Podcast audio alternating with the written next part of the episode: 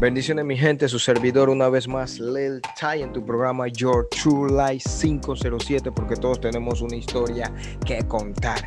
Y hoy tendremos a una persona la cual es uno de los pioneros de la música urbana cristiana en Panamá, una persona de gran trayectoria, muchos logros en la música. Y quiero presentar a alguien muy especial, sangre de mi sangre, Michael Ford, conocido como G Warrior.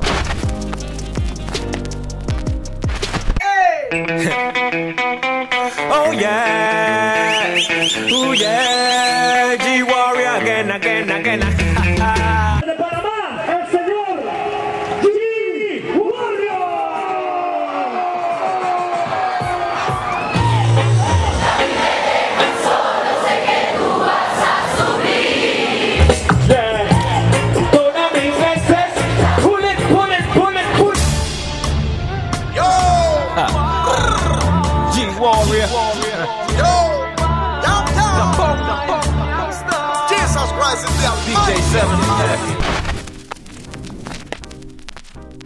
Bendiciones, You para nosotros, todo el equipo de Chula. Es un honor tenerte aquí.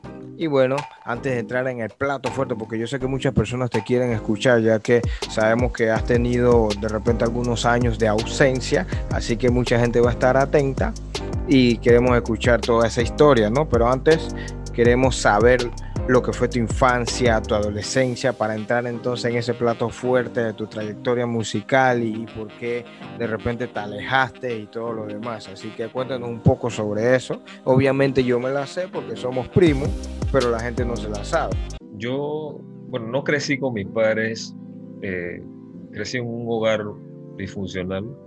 Eh, mis padres se separaron cuando tenía tres años. Yo me quedé viviendo con mi papá él, bueno, él salía a trabajar y me dejaba, a mí me cuidaba una señora al principio, luego estuve en la casa de mi abuelo, en la casa de mi abuela, estuve en varias partes de Panamá eh, y después de eso fui a vivir con mi mamá cuando tenía alrededor de 15, 16 años. Siguiendo esa misma línea, eh, cuéntanos un poquito de cómo conoces a Dios y cómo entra todo esto de la música y todo lo demás. Yo sé que, bueno, esto lo llevamos en la sangre, tú sabes que la música está en la familia y el arte y todo lo demás, pero obviamente yo me lo sé, pero las personas no saben, ¿no? Así que cuéntanos un poco cómo fue el que conoces a Dios y luego cómo entra la música a tu vida. Sí, claro. Bueno, eh, al principio mi abuela eh, la mamá de mi papá, la señora María Palma, ella me llevaba a la iglesia del Tabernáculo de la Fe, porque ella es del Tabernáculo de la Fe. Me llevaba así de, pequeño, obligado, porque a mí no me gustaba ir a la iglesia. Hmm. Esto, y ahí fue que yo comencé a ir, pero no era mi deseo. A mí no me gustaba, a mí, a mí me gustaba el mundo, la cosa del mundo pero sucede que la palabra de Dios va quedando ahí. Y más adelante, ya cuando ya no vivía con mi abuela, eh, me predicaron dos jóvenes, eran hermanos, y yo acepté al Señor en el año en, enero del 2000 en un evento en la iglesia Osana donde estaba el profeta Jorge Raza. Sin embargo, yo sentí de parte de Dios que no era el lugar donde debía congregarme, sino en el ejército de Dios. Ah, ok, ok, entiendo. Entonces, esos fueron tus inicios, gracias a tu abuela, tu abuela jalándote la oreja, va para la iglesia porque va para la iglesia. Correcto. Sin embargo, fue a través entonces de otras dos personas, amigos tuyos, que, que entonces te conectas con Dios. Entonces, la música, cuéntanos la música, ¿cómo llega la música? Bueno, eh, antes de, de comenzar a, ir a la iglesia, eh, yo con un primo, otro primo del lado de acá de parte de madre, ahí jugábamos como a, ser rapeadores, pero era algo, o sea, era algo muy bajo perfil, o sea, era entre nosotros y eso. Eh, y yo no, no tomaba eso en serio, sin embargo, cuando yo llego al Señor, y comenzamos ahí a los campamentos juveniles y toda esa cosa en ese tiempo, yo, o sea, como tú decías, llevamos la música en la sangre. Yo venía escuchando danzar, venía escuchando hip hop, venía escuchando, o sea, todo, todo tipo de música prácticamente. Y llego a la iglesia y encuentro que no hay variedad, ¿entiendes? Okay. Todo era esa música sacro, esa, eh, como se dice, adoración, que en realidad es el género de balada. y en los campamentos solamente se escuchaba un solo disco. Y ese disco era el disco de Vico C, aquel que había muerto. Eh, no había mucha variedad en realidad. Era el mejor disco que me encantaba, ese es una de mis inspiraciones. Claro. Y yo decía, tú sabes qué, Eh, yo juntamente con, con otro muchacho, eh, que hoy en día, bueno, hoy en día él ha estado, ha estado apartado, pero iniciamos ahí, dijimos, vamos a escribir y vamos a comenzar a grabar. Comenzamos con hip hop, que para ese tiempo, bueno, antes de eso, yo fui muy influen- influenciado por DMX, escuchaba mucho DMX, Wu-Tang Clan, Uf, y esas cosas, y comenzamos a escribir hip hop y luego nos metimos en lo que era el dancehall y ahí nos fuimos. Yo comencé fue en un grupo en realidad. ok. El, el grupo era, con el, el muchacho se llama, él se llama Samuel, Samuel Pedriel. Eh, hoy en día conocido como Essential. Entonces ahí iniciamos y luego él siguió por su lado y yo seguí por el mío. Ah, ok, entiendo. Eso fue exactamente en el año 2000.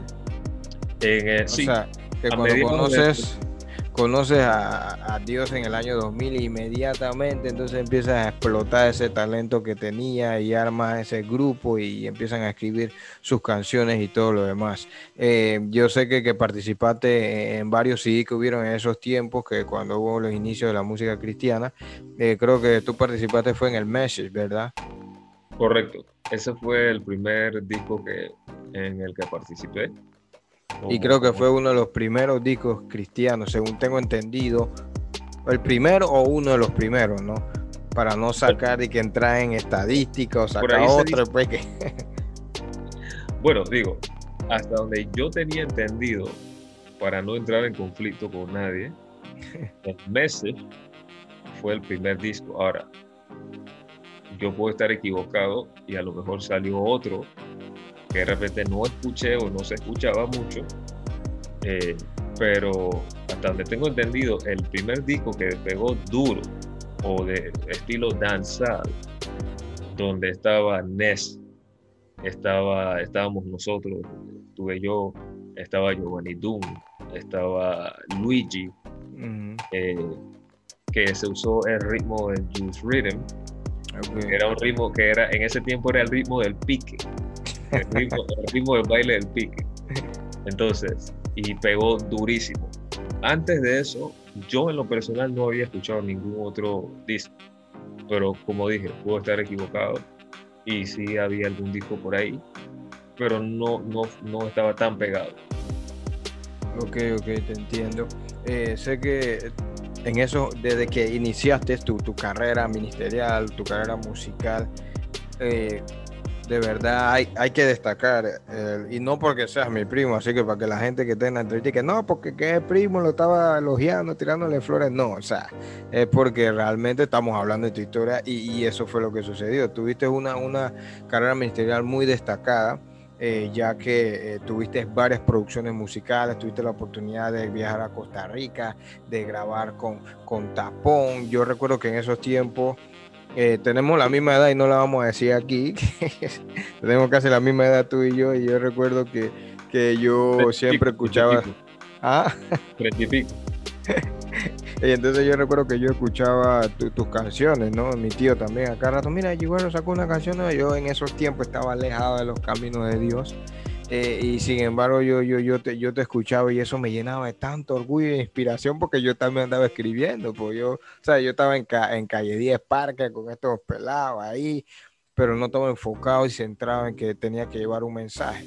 Pero yo siempre escuchaba de ti y siempre te daba seguimiento. Hey, mi primo sacó este tema nuevo, hey, mi primo tuvo en el concierto y la abrió a, a Funky. Recuerdo que cuando venía Manimonte, Funky, siempre estabas ahí en los programas de, televisión de Osana, que en esos tiempos era muy difícil, no se apoyaba mucha música urbana y cuando se empezó a apoyar la música urbana siempre estabas tú en las entrevistas. O sea, yo recuerdo que una vez fui a un campamento y pusieron, tenían tu CD de la producción que había sacado y todo el mundo estaba alterado con esas canciones. Y después yo le digo a un muchacho que no, ese es mi primo, me dice, tú eres primo de G-Wario, estás loco, tú eres primo de G-Wario. Y yo que, pues, es mi primo, o sea, era como que, que eh, había mucho apoyo y, y- y porque realmente hay que destacar que, que- que no se trataba de, hay que tener mucho talento, pero también había algo, o sea, esa conexión con Dios, eso espiritual, que cuando uno escuchaba esos temas, o sea, te llevaban, te, y no es demeritando lo que hacían otras personas, ¿no?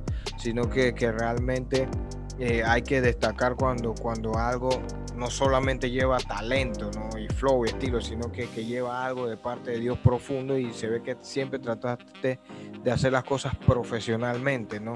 Entonces, eh, cuéntanos un poco so- sobre esa, esa, e- esa trayectoria musical, cómo, cómo llegas a, a esos niveles o si quieres contar una anécdota de, de lo que fue esa etapa para Claro, ti. claro. Bueno, eh, se me había olvidado mencionar en, en lo del el disco Message a Rafael Williams. Saludos Rafael. Bendición. En realidad él fue el- Pionero. exacto, él fue el que llevó a cabo todo el proyecto ese y él también estuvo en la producción como cantante, tenía su track ahí.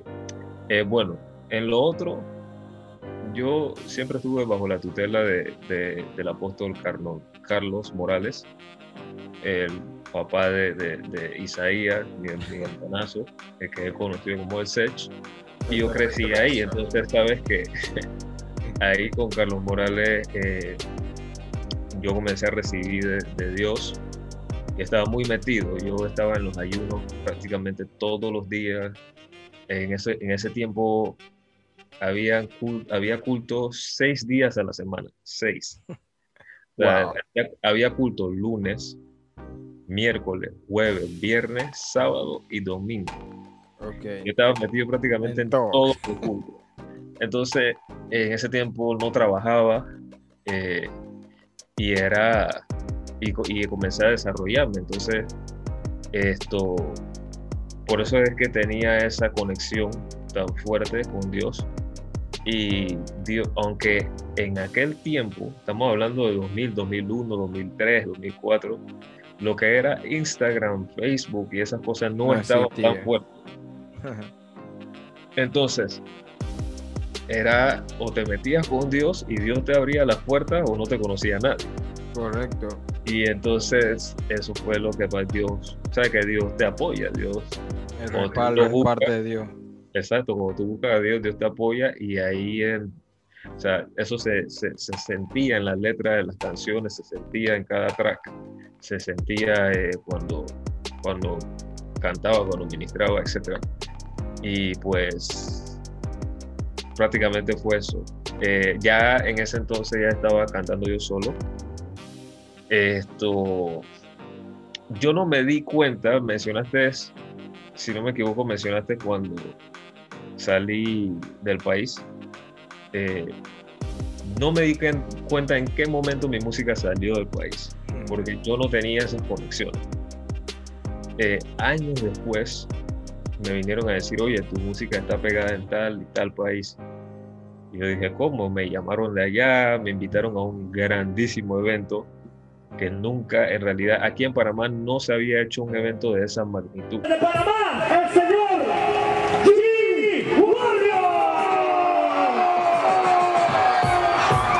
Yo, y yo no sabía, yo no sabía. Dice, tú nunca a mí me dejas sol. Ah. Todas mis necesidades tienes tu mirada sobre mí. Yeah. Tú nunca a mí me dejas solo, sé que estás por mí. oh. Y aunque a veces el temor me invade, ahí tuve la experiencia de, de conocer y hablar, conversar con grandes ministros que yo ni siquiera sabía que existían. Ahí estaba, ahí por primera vez, estamos hablando como de 2007 por ahí, estuvo Monty G, Sherwin Gardner, eh, estuvo Redimido y varios otros ministros de Costa Rica también. Conocí a muchos amigos allá, DJ 60 y varios. Y Tapón, que era, eh, eh, Tapón era como el de Yaman de Costa Rica. Sí. Entonces, y él se convirtió en señor y yo, fui para, y yo fui para allá y ahí grabamos una, una canción que se llama Gangsta. Sí, la recuerdo que grabaron el video en Panamá casualmente. G-Warrior. Jesus Christ is the DJ 7 G-Warrior, tell them. Gangsta, jugando al asesino, basta y dale su respeto al Most High, o tengan que enfrentarse al crime. Jesus Christ, well, Gangsta, jugando al asesino, basta y dale su respeto al Most High, o tendrán que enfrentarse al Christ. Jesus Christ, the Almighty. Dice que no la compran, la venden y no comprenden que la luz en ese camino ya no le prende. Dice que su territorio lo defienden, que a toda costa el dinero lo tienen, pero no te dicen cuenta boy que la muerte Entonces, bueno, allá se pegaba más el estilo tipo roots y tipo dancehall. Acá, eh, yo era, Dios me bendijo con, con un talento bastante versátil, en donde yo he escrito diferentes tipos de temas. Entonces, entre esos estaba el haitiano, eh, Uf, eso lo sonaban en todos lados. tengo la victoria, se llama. Oh yeah, oh yeah, G-Warrior again, again, again. Y bueno, una de las cosas que de repente creo que debo mencionar, es importante que mencione. Yo aprendí, o sea, hubo un tiempo que Vladimir Banista, Vladimir Banista, mejor conocido como el Rookie, se congregó con nosotros ahí en el Ejército de Dios. Ok. Y él hablaba conmigo, hablaba con, con- con mi hermano, mi amigo Samuel, y aprendimos muchísimo de él. Ese era para el tiempo que él tenía el BMW, el gris. Íbamos en el carro con él y en el carro él nos cantaba los temas antes de, que, antes de grabarlo. Y salíamos, o sea, él que siempre tenía una melodía nueva y era una cosa que tú quedabas, tu espíritu quedaba roto cuando, o sea, porque él tiene un talento, ¿me entiendes? Ese fue Entonces- cuando él sacó Fórmula Cruda, creo. ¿ah? Fue Sí, El ah. álbum ese. máquina de máquina de lírica, fórmula cruda, o sea, varios de esos temas. Él los cantaba en el carro con nosotros ahí y salíamos impregnados y yo aprendí mucho de él.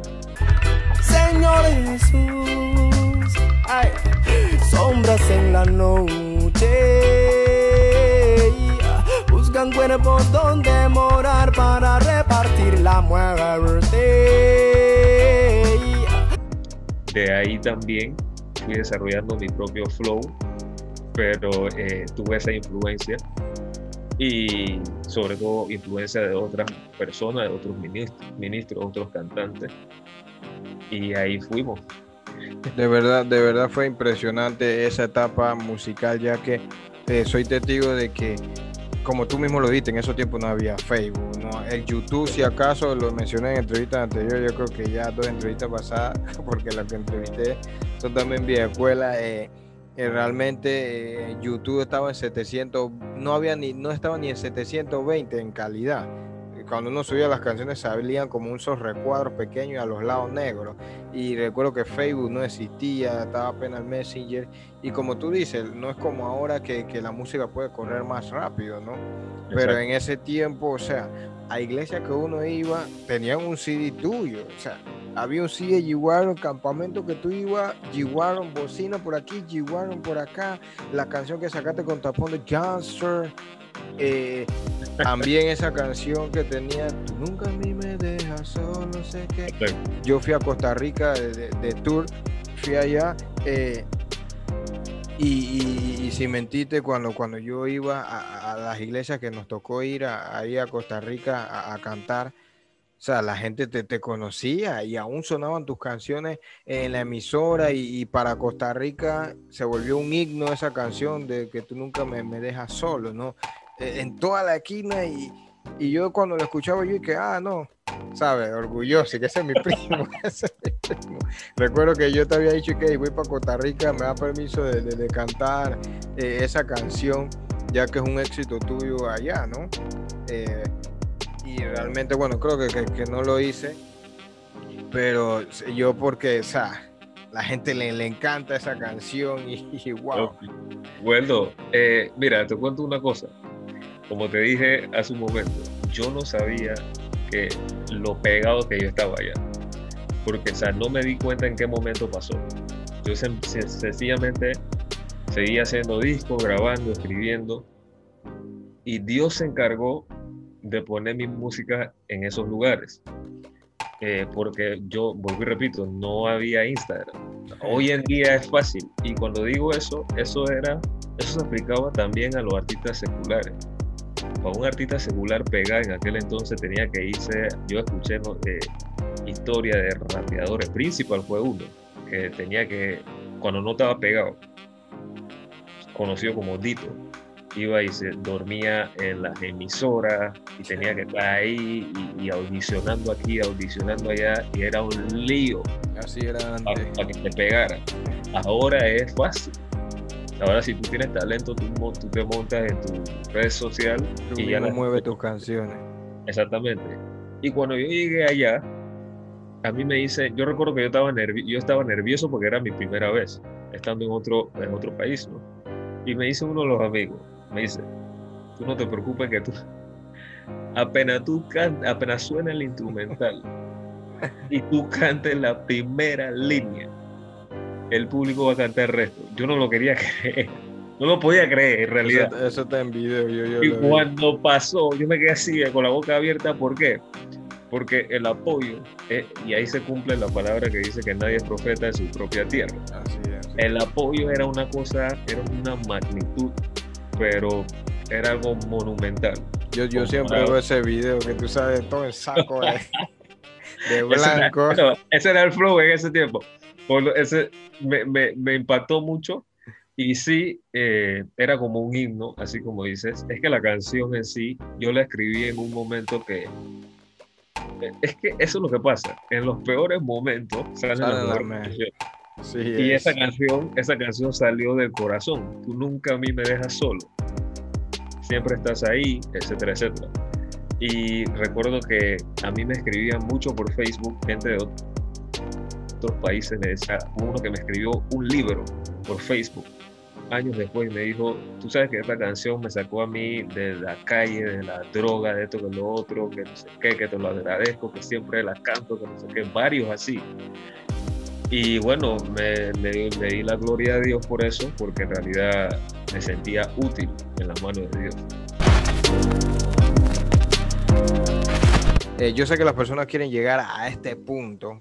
¿Qué pasó con G-Warion luego de esos grandes éxitos? Luego de, de que, porque, es como que prácticamente desapareces del mapa. Y, no es que desapareces del mapa que, que las personas te olvidaron. Porque tú sabes que hay personas que desaparecen del mapa y ya más nadie sabe de esa persona, nadie de que, de que quién era ese o, lo olvidan. y- no, o sea, lo digo en, en- en sentido de que desapareces de- del mapa a nivel musical, pero la gente seguía extrañándote, todo el mundo preguntando, ¿y Giguaro? Ey, ya no ha sacado nada nuevo. Ey, ¿y dónde está Giguaro? ¿Y qué pasó con Giguaro? Giguaro se habrá apartado, se habrá ido para otro país. Giguaro, porque, o sea, como se dice aquí en Panamá, como que tuviste como un bajo perfil, no, no, no, no, tu vida no, no es pública, tengo que reconocerlo, como tu primo que, que no publicas mucho, tú, nadie sabe mucho de, de repente tu vida sentimental, de dónde vives, tú como que te cuidas mucho de esas cosas, entonces la gente quería saber, a mí me veían en los conciertos y me decían, hey, ¿y, y tu, y tu primo G. Warren? ¿Y qué pasó? Pero ¿por qué no quiere cantar? Esto y lo otro, y era como que inexplicable, como que ¿qué pasó? ¿Por qué dejó? ¿Por qué? Entonces, o sea, cuéntanos ¿Qué Pa' que- pasó? qué, qué- pasó, o sea, cuál fue el motivo por el cual dejaste de, de- de hacer música después de, de- de todo eso que, que acabamos de, conversar, ¿no? Y ya prácticamente han pasado creo que, que 10 o, o- no, como Por 8 o ahí. 9 años que has dejado de hacer música. Hasta yo me, tú sabes que yo te digo a veces, ¿qué pasó? Vamos, vamos a sacar un tema y qué pasó, que, hey, pero qué pasó. Bueno, yo saqué algunos temas, eh, pero de manera esporádica, no, no con la misma frecuencia que al principio. Eh, obviamente hay cosas que no voy a decir que son muy Correcto, se privadas respeta.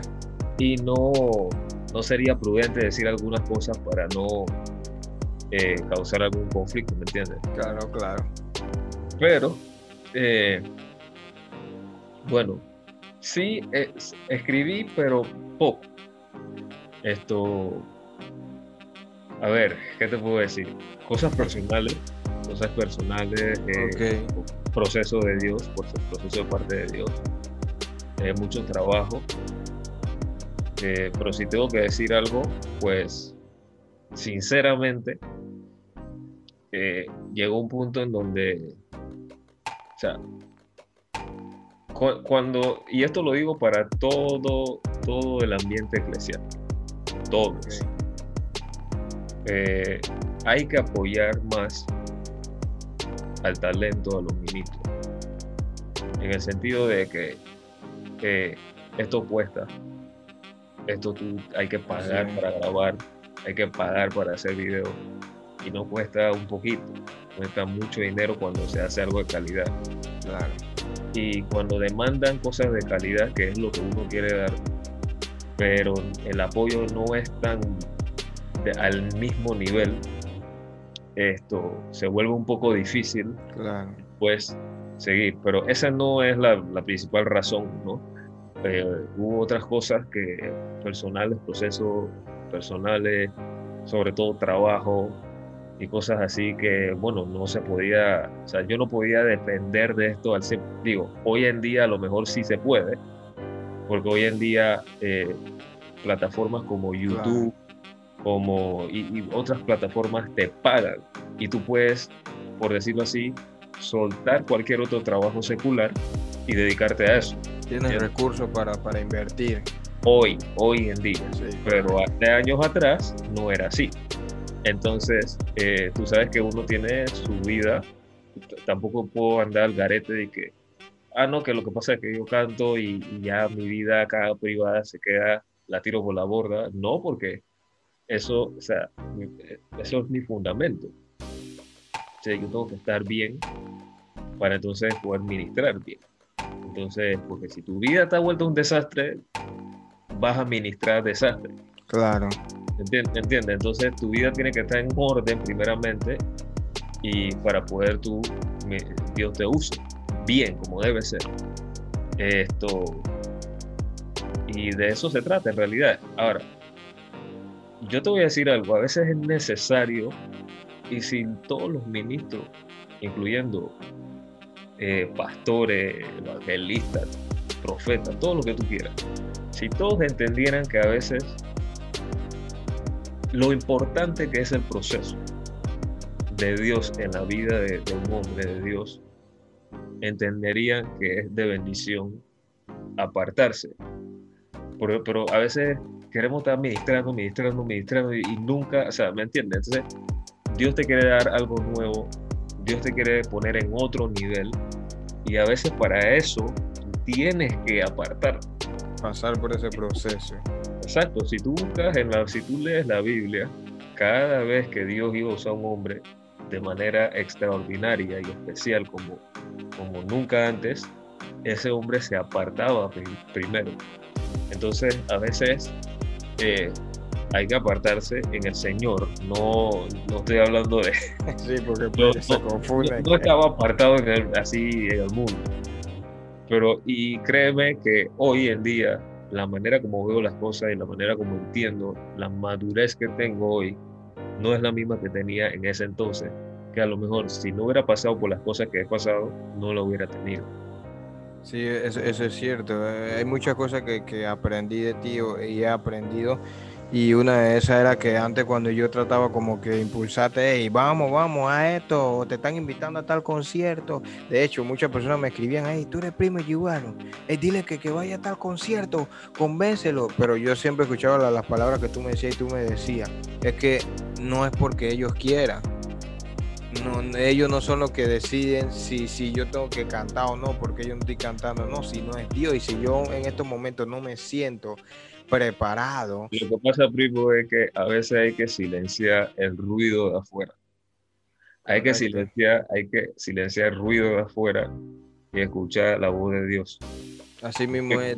De hecho, muchas personas siempre decían y que, y él está apartado, ese man está como apartado, porque, o sea, ni siquiera tú le dabas pistas ni datos de qué estaba haciendo, pero decían que estaba apartado simplemente porque no estaba haciendo música. Un día yo le dije a, a una persona, pero él todavía va a la iglesia, que yo sepa, él va a todos los los cultos y se sienta ahí. Mira, mira, te voy a decir una cosa.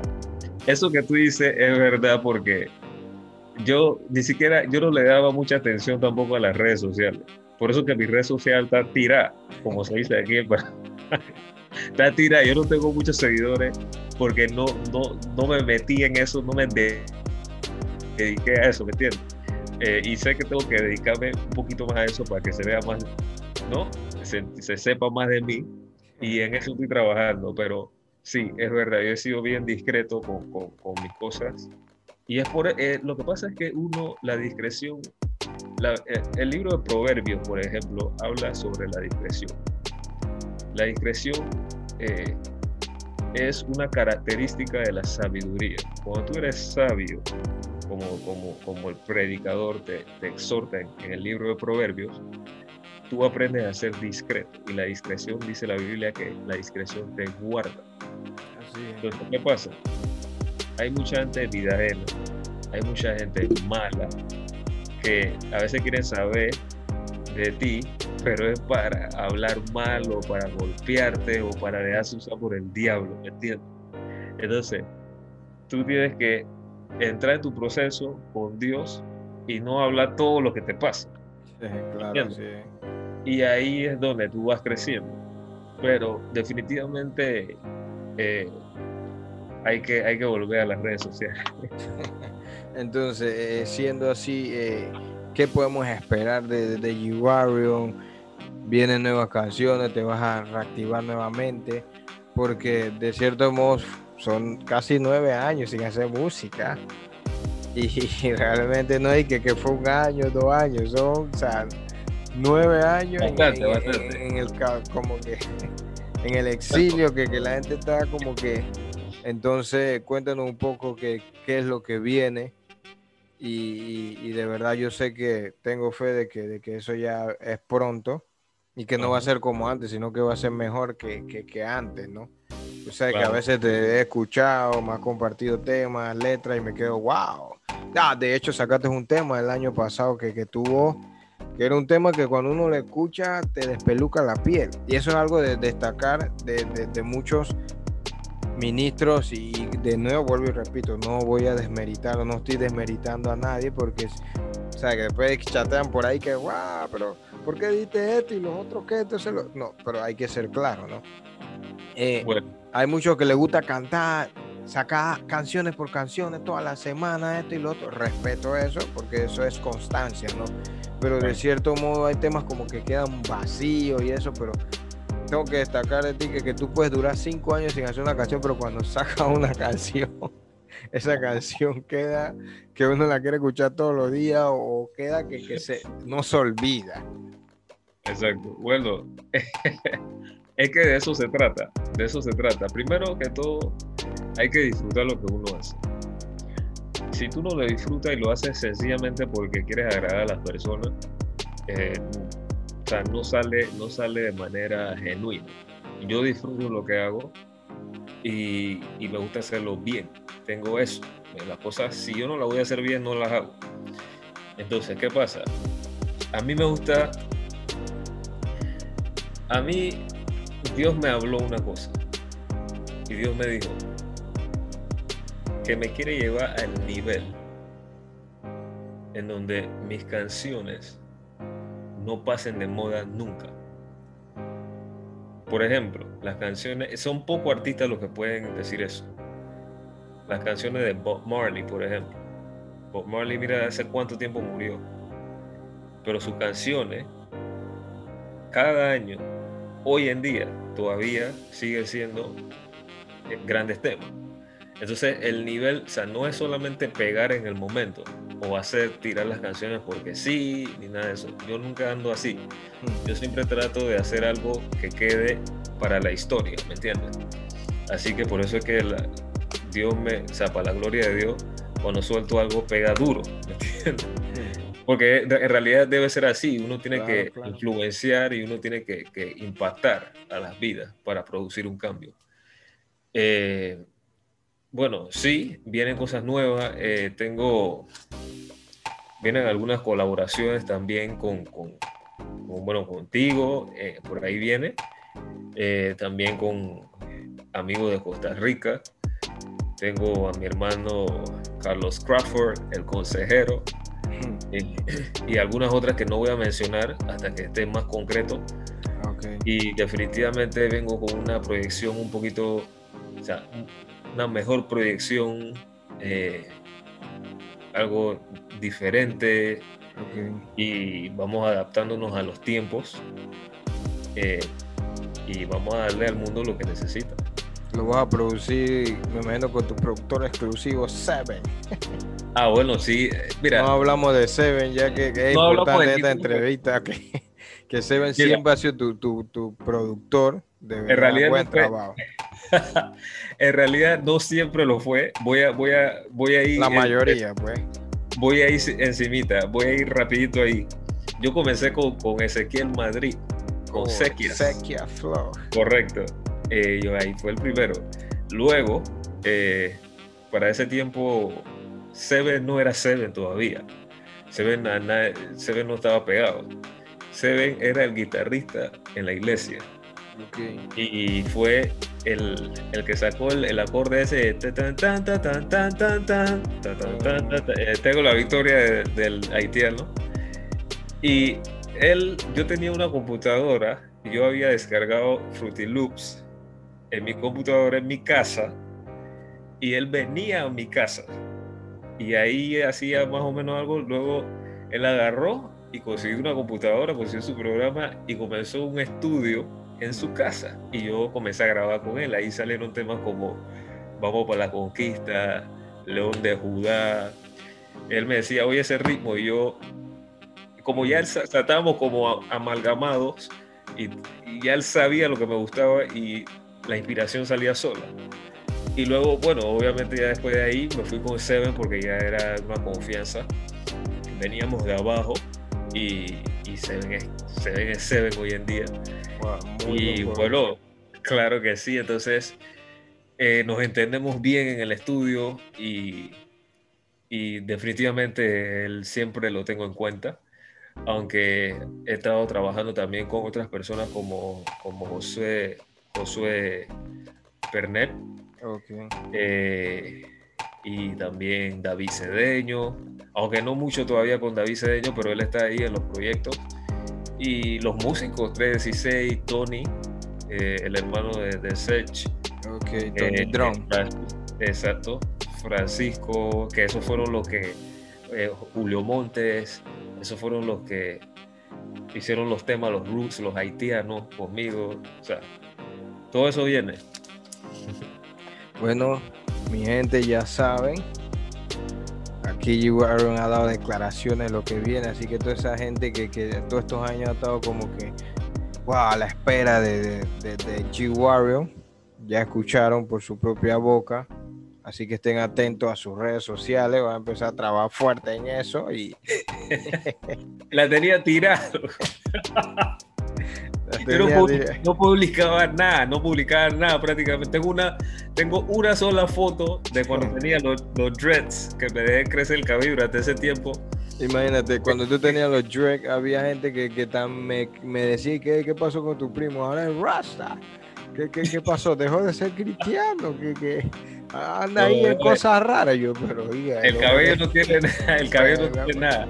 Para que tú veas, porque la ausencia causó, como lo dijeron, de tantas cosas, que si se apartó, que si es rasta, que si se fue del país, que, pero qué pasó pero qué pasó, la gente te extrañaba demasiado, pero bueno, viene mucho, así que eh, ya para, para ir despidiéndonos, eh, llevar un consejo a estas nuevas generaciones, un consejo que le quieras dar a, la juventud. Bueno, mi consejo para la juventud es eh, que busque el conocimiento. Eh, esa, para mí, para mí ese es el consejo más poderoso que, que puede existir. Dios dijo en Osea 4:6, mi pueblo fue destruido porque le faltó conocimiento. Cuando a ti te falta conocimiento, cuando a ti te falta conocimiento, eh, aunque tengas la unción, aunque Dios esté de día como columna de nube y de noche como columna de fuego contigo, aunque haya milagros, poder, señales, prodigios, lo que tú quieras, si a ti te falta conocimiento de Dios primeramente y de las cosas que estás haciendo o que quieres emprender, te puede ir no tan bien. Con todo y que el deseo de Dios sea que te vaya bien, él, él mismo lo dijo.